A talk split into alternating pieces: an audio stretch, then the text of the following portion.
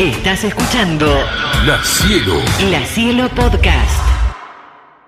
Eh, Paula es la creadora de la biblioteca del otro lado del árbol, que está ubicada en el corazón del Parque Saavedra. Yo creo haber hablado con ella mientras tenía el programa los días sábados, ella me lo va a recordar. Está frente al Hospital de Niños de La Plata y justamente es para hablar un poquitito de este mes de las infancias, de este Día de la Niñez. ¿Cómo te va, Paula? Bienvenida. ¿Cómo estás, Marcela? Sí, hablamos, hablamos, Ah, creo ¿viste? que andaba- andábamos con tema pandemia. Sí, eh, andábamos con tema pandemia y yo tenía el programa los sábados, me acuerdo. Sí, sí, Sí. Eh, eh, contame, Pilar, eh, eh, contame, Paula, perdón, eh, ¿cómo, eh, cómo es el, el inicio de este del otro lado del árbol? Vos sufrís la pérdida de tu hija Pilar, ¿no? Sí, bueno, nosotros hace 11 años, en el 2011 muere Pili, que tenía 5 años, y Mi bueno, amor. por el amor infinito que le tenemos, decidimos, los cercanos en principio y después toda la comunidad que acompañó, hacerle un gran homenaje, y un gran homenaje a las infancias en plural. Eh, Pilar fue una nena maravillosa, hermosa, mi tercer hija, y cuando partió hacia el sol y la luna decidimos que en este parque maravilloso que tenemos los platenses haya un refugio para las infancias para crecer acompañado, rodeado de, libros, de historias maravillosas, de gente, de juegos, eh, de naturaleza. Y bueno, hace 11 años que en un trabajo ininterrumpido con mucha gente que colabora y que se sumó con mucha pasión y amor a esto, que trabajamos en pos de, de mejorar un poquito el mundo. Eh, Paula, la idea que era eh, cobijar a los chicos, darles un lugar para el acceso a la lectura, ¿cuál, cuál fue la idea primordial? ¿Vos le leías mucho a Pilar o, o es eh, porque se te ocurrió que era un lugar donde juntar una cantidad de niños interesante? ¿Cómo es el tema? ¿De dónde parte? Bien, parte en realidad yo soy maestra de, de Ah, mira. Eh, sí nos gustaba mucho la literatura, así que bueno, en casa siempre hubo muchísimos libros para chicos. Tengo dos hijos más, así que era una casa llena de libros. Y en realidad surge porque Pilar, cuando estaba internada haciendo sus quimios, decía por qué las enfermeras no traían crayones, hojas y libros, ¿no? Como en esto de por qué además de remedios y bueno, cuando Pili muere, me parecía que estaba bueno empezar a, a plantear un poco en, en todos los ámbitos, en el de salud especialmente, la posibilidad de empezar a humanizar un poquito más estas cuestiones cuando un niño o niña se enferma, poder también brindarle más allá de los médicos específico para la enfermedad, también todo lo que necesitan los chicos, ¿no? que es garantizar la, la infancia. Y a partir de ahí, cuando en el parque Saavedra, que es un parque al que veníamos siempre, eh, veo un galpón que no se usaba, pensé qué lindo hacer pie y que haya una casita justo frente al hospital de niños llena de libros y que oficie de sala de espera y que también sea un lugar para que vengan todos los chicos, los del barrio, los del Claro. hospital, los que tienen que esperar. Bueno, y así surge y después va creciendo enormemente, sobre todo porque se acercó muchísima gente y viste, cuando la gente se junta eh, aparecen cosas muy potentes. Y eso ¿Y es la te donaron libros? ¿Te donaron así? Eh, sí, Donaron cuando todo, se- cuando arrancamos eh, la Sí. gente traía libros, sillitas, almohadones, alfombras, eh, las maestras jardineras en, en sus jardines hacían proyectos con, con sus comunidades educativas, entonces claro, la biblio creció de una manera exponencial eh, muy en Claro. los inicios. El 2 de abril claro. que inauguramos, que era el cumpleaños de Pilar. eh, ¿El 2 de abril de qué año? Este, perdón. 2 de abril. Sí. eh, sí. Ese día vinieron 2.000 personas al parque a la inauguración. Ajá. y bueno, ajá. y a partir de ahí no paró.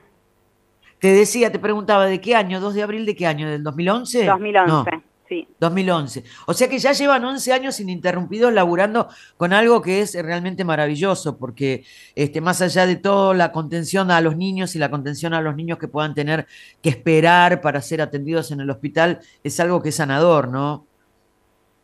Seguro, y también sabes que el tiempo detenido, que es, viste, nosotros te- tenemos una vida muy apurada, los papás, las mamás, y la Biblia o el parque permite eso, como un rato de bajar, un rato de sentarme Claro. a leerle, a, le- a leer, o que sea la excusa para venir a verlos jugar, acá hay un barco donde los chicos se trepan, o hay una aldea de duendes donde juegan con muñequitos, digamos, no también descubrir, eh, nada, la plaza, la plaza como antiguamente, la plaza donde venía a jugar a la pelota, y solo que en esta plaza en particular hay una casita llena, llena de historias para compartir, y la verdad que se ven escenas lectoras maravillosas y amorosas con abuelos, con abuelas, con niñeras, Eh, es, muy hermoso.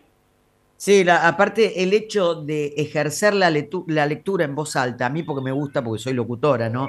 Pero ejercer mm. la lectura en voz alta, cuando está hecho bien, es de, una, es de, es de un poder transformador, ¿no? Nosotros lo hacíamos acá en el programa a la mañana que leíamos los cuentos cuando estábamos los sábados a la mañana y realmente la lectura en voz alta de buenos textos es transformadora, así que imagino que debe ser momentos muy muy memorables, por cierto.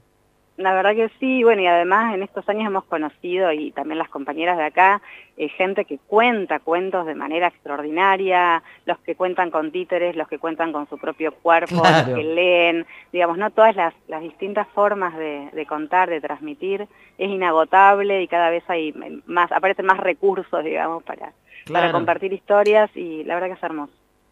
Acá estoy con mi compañero Sebas Gatti para hablar también de este mes de las infancias. Seba, te escucha, Paula. Paula, em, ¿cómo fue creciendo la biblioteca y cómo fue creciendo la cantidad de gente que fue llegando? Porque me imagino que más allá de esa inauguración con un montón de, gente, este, después se transformó en una atracción que no solamente es para, para nenes de la ciudad de La Plata, sino que además hay, mucha, hay una parte de atracción entre comillas, turística, porque al estar frente al hospital es casi que, es un secreto a voces que para pasar un lindo rato pueden ir hasta ahí. ¿Cómo fue creciendo la población de, del otro lado del árbol? Y la verdad que sí, como decís vos, digamos, tenemos un, digamos, el público habitual, la gente del barrio, de, cercanía, que yo digo son los cotidianos. Después tenés el, el, el, que escuchó algo, que vio por redes, que leyó alguna nota y que también le intriga y que viene a ver. Y está el que también se inspira acá y crea sus propios espacios. La Biblia del otro lado del árbol tiene otras bibliotecas en, otros lugares de la provincia, como en Olavarría, en Bolívar, en Carué, que gente que, conoció el espacio y dijo, ¿por qué no en mi comunidad tener en la plaza eh, un espacio de infancia que promueva la cultura, que promueva la literatura?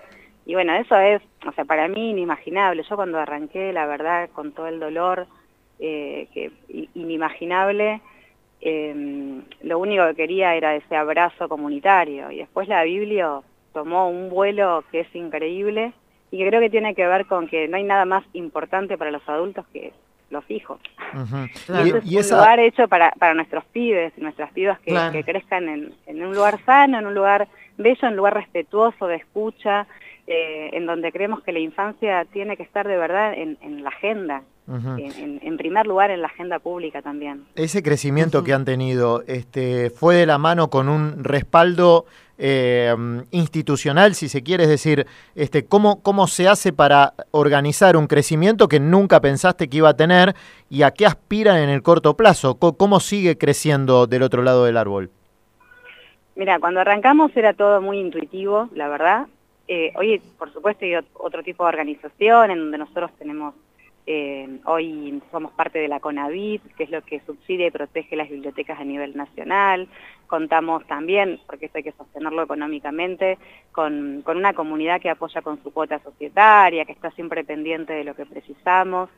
Eh, a futuro yo, con que esto se pueda sostener con la calidad que tiene, con la seriedad que tiene, con eso creo que estoy feliz, siempre me atemoriza que el tiempo pase y que uno se va volviendo grande también y cómo hace ah. para sostener todo lo que pasa.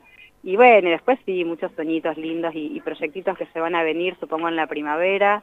Eh, lo cultural acá es hermoso, estalla, es una usina de artistas. No sé, yo recién estabas hablando y estabas contando, no sé si se, escuchaban los pajaritos que cantaban, digo, ya con eso, ¿no? Literatura y canto de pájaros en medio como que tiene una connotación especial. Sí, y, y mira, si yo te describo en este momento, acaba de entrar la combi de casa, de la ex Casa Cuna, a llevarse a los bebés que vienen todos los miércoles a la mañana con sus acompañantes a, pasar un momento de, canciones, de cuentos y, de, paisaje arbolado.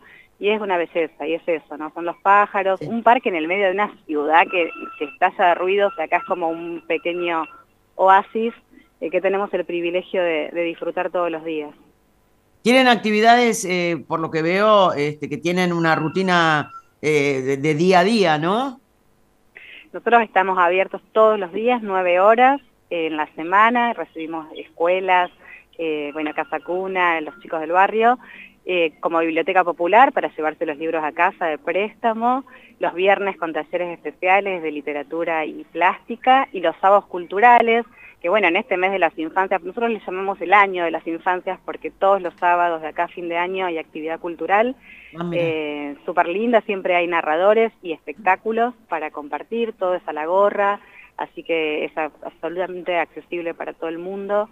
O sea, las eh, actividades son gratuitas solamente que se pasa la gorra.